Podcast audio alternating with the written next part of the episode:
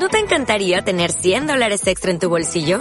Haz que un experto bilingüe de TurboTax declare tus impuestos para el 31 de marzo y obtén 100 dólares de vuelta al instante. Porque no importa cuáles hayan sido tus logros del año pasado, TurboTax hace que cuenten. Obtén 100 dólares de vuelta y tus impuestos con 100% de precisión. Solo con Intuit TurboTax.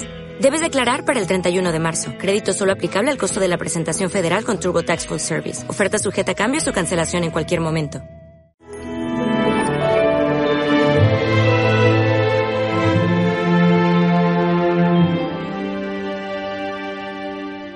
Padre, glorifica a tu Hijo.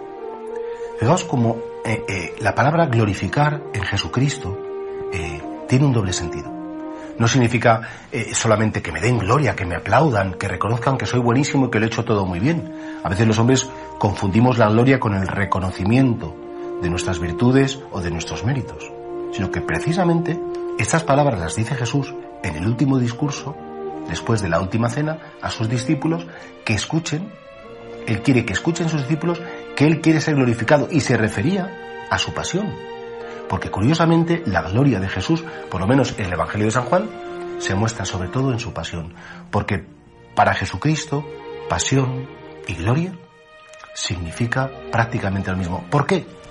Porque curiosamente el ser humano, donde más grande se puede mostrar, donde realmente más, más belleza, más elegancia, más generosidad, más amor es precisamente en los momentos de dificultad, en los momentos de lucha, en lo que tú realmente pues sacas lo mejor de ti. Mirad, ante el misterio del sufrimiento solo caben dos posturas.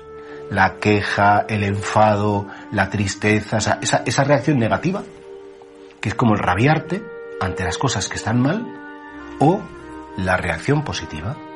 Y entonces, fijaos, los momentos de crisis son cuando surgen los santos, los momentos de crisis son cuando surgen los héroes. Los momentos en que todo está fatal, siempre sale esa gente valiente, buena, como que ilumina, que acompaña, que conforta.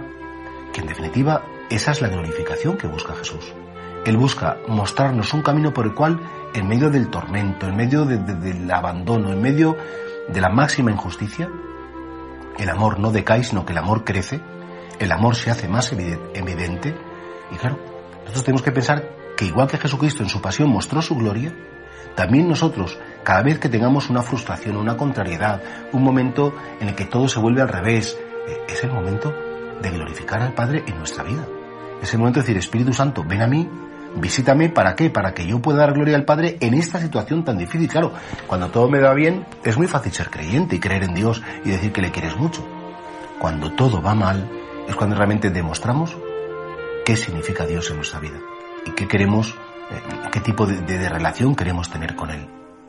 Y por eso, ojalá que el Señor también en nuestros sufrimientos, en nuestras cosas, que sea glorificado. Que no nos quejemos tanto, que, que nos demos cuenta que cada, cada momento en el que, bueno, pues se, tambalean nuestras fuerzas por, por, nuestra debilidad, es el momento de la glorificación. Jesús decía, Padre, glorifica a tu Hijo. Sí. Y también nosotros podríamos decir, Señor, que cuando yo sea visitado por el absurdo, por el desconcierto, por el sinsentido, que Cristo sea glorificado en mí, que yo te dé gloria, que saque, saque lo mejor de mí, porque tu gloria es que yo pueda amarte a ti y pueda amar a los hombres como tú nos amas.